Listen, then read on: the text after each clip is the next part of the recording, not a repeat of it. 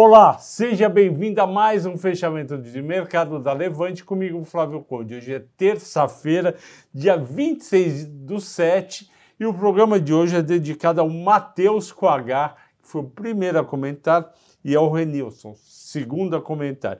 Eu agradeço a todos a audiência, a gente está passando todo dia agora de mil visualizações, muito obrigado e mande mais para seus amigos conhecidos, grupos de WhatsApp para a gente ir para 2 mil. A bolsa começa o dia levemente positivo. Eu ainda comentei, olha, eu estou achando que não vai aguentar muito, porque os Estados Unidos, os Estados Unidos já estava caindo às 9h45 da manhã, a Europa estava caindo, só que a gente tinha petróleo em alta e 5, mais 5% no minério de ferro. Então a gente tinha, para compensar, eu escrevi isso no Telegram, a gente tinha o minério de ferro e o petróleo que ia segurar várias siderurgias petrolíferas em alta. Tudo bem, isso aconteceu no começo do pregão, porém, qual foi a surpresa negativa que fez todo, tudo ir para baixo? O Walmart divulgou o resultado, o resultado veio abaixo do esperado e, principalmente, o Walmart avisou que estava revendo a projeção de lucro para o terceiro trimestre, ou seja, trimestre que a gente está vivendo, com redução de 11 a 13% no lucro líquido projetado. E o Walmart falou o que todo mundo já esperava. Com o aumento da inflação, principalmente combustível e alimentos, as pessoas estavam tendo menos renda para comprar produtos discricionários, que são produtos que o Walmart vende. Discricionário é aquele produto que você não vai morrer se você não comprar.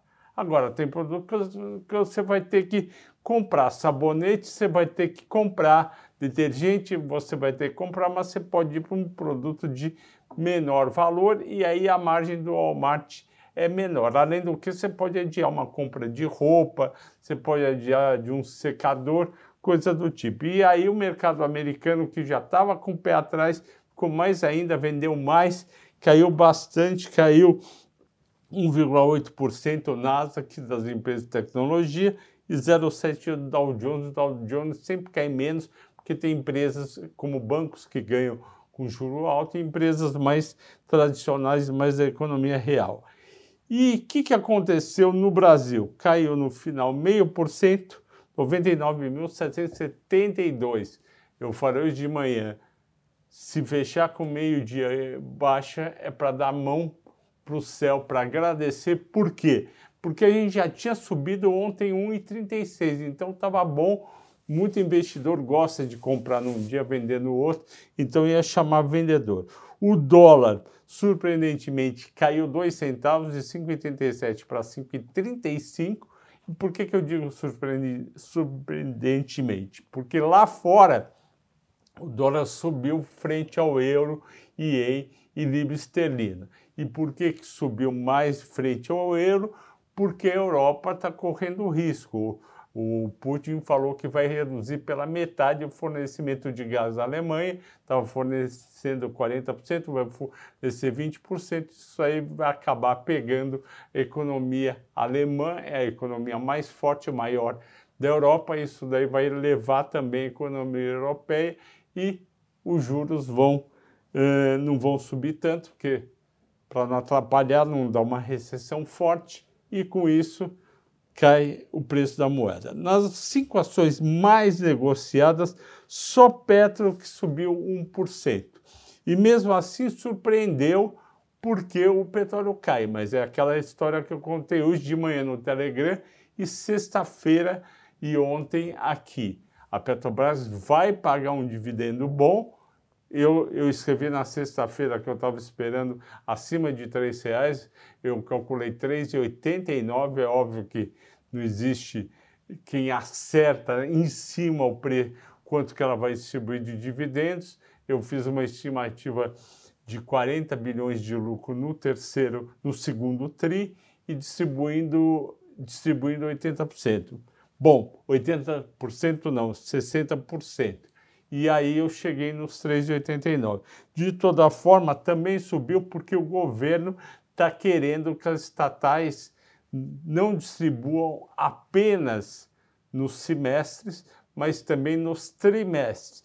Isso significa que vai prejudicar o Banco do Brasil, vai prejudicar a Petrobras?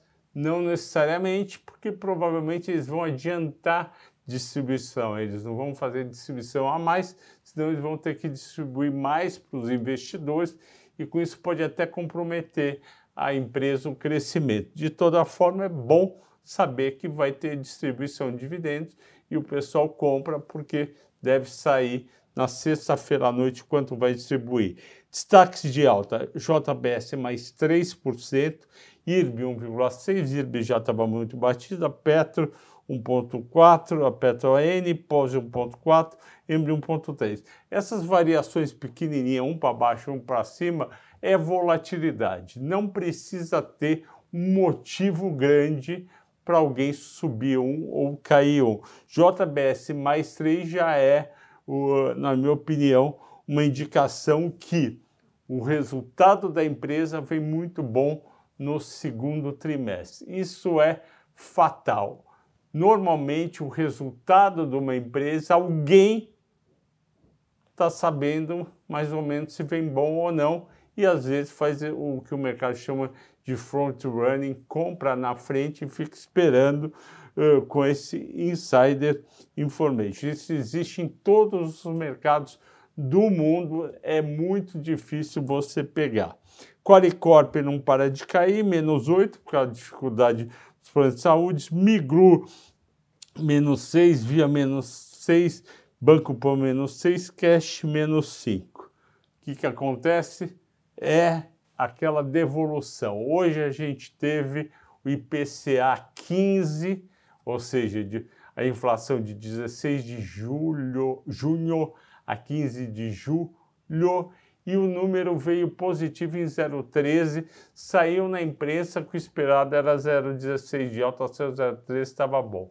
Não é o que eu vi na semana passada.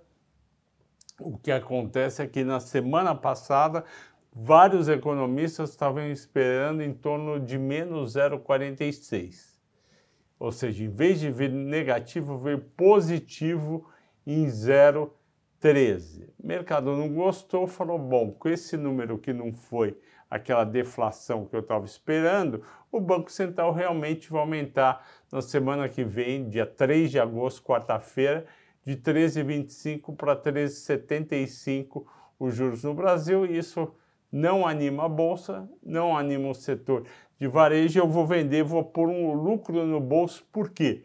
Porque Magalu, Via, todas essas empresas que estavam super batidas, americanas, própria Positivo, Cash Bank Pan, subiu, estava subindo em julho em torno de 25 a 30%.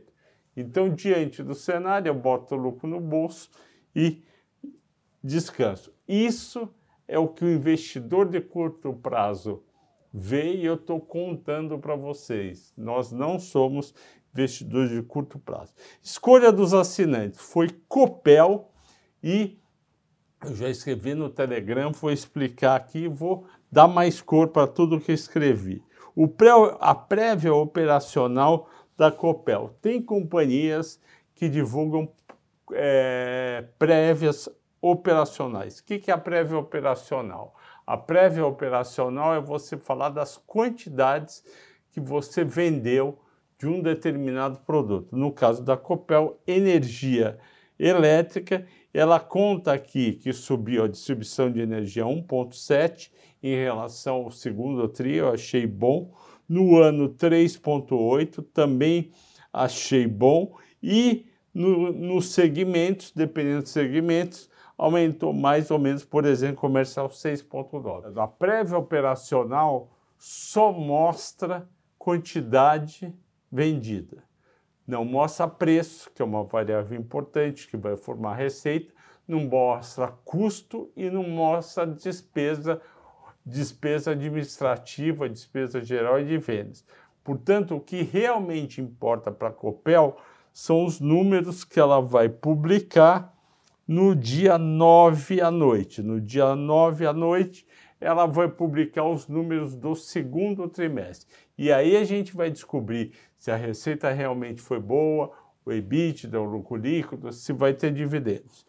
A expectativa é positiva. A empresa já divulgou bons números no primeiro trimestre a expectativa é que divulgue números iguais ao primeiro trimestre no segundo. Então a expectativa é boa, só que as ações da Copel já subiram esse ano quase 19% e a bolsa está caindo este ano 15%. Então, ela já precificou não só esses resultados, mas principalmente o fato da Eletrobras ter sido privatizada, ou melhor, desestatizada, porque o Estado continua lá, só que agora não é mais controlador. Então, a Copel já deu uma boa andada esse ano, ela ainda tem múltiplos atraentes, 4 de PL e 5,40 de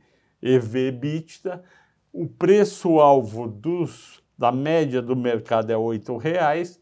Hoje ela ela fechou perto dos R$ reais, tem um pequeno upside e ela só vai dar uma estilingada mesmo, ou seja, de R$ reais para 10 ou mais, o dia que o governo do Paraná resolver privatizar a companhia. Só que é uma, é uma bela companhia para você se defender. Eu fiz o cálculo naque, naquele mata-mata Semig Copel, dia 24 do 6, ou seja, 24 de junho, e eu projetei 69 centavos de pagamento de dividendos totais da Copel durante 2022, dando um dividend yield de 10%. Então a Copel é uma bela empresa defensiva, como também é a Semig, para vocês terem carteira naquela parte de defesa. Então é isso, pessoal. Agradeço a todos pela audiência, pela paciência. Espero que tenham gostado do que eu falei ontem. Ontem eu falei de várias empresas na parte do destaque do assinante. Hoje eu falei da Copel e recomendo de novo aquele mata-mata Copel versus Semig do dia 24 de 6 de 2022. Ok, pessoal? Boa noite a todos, bom descanso.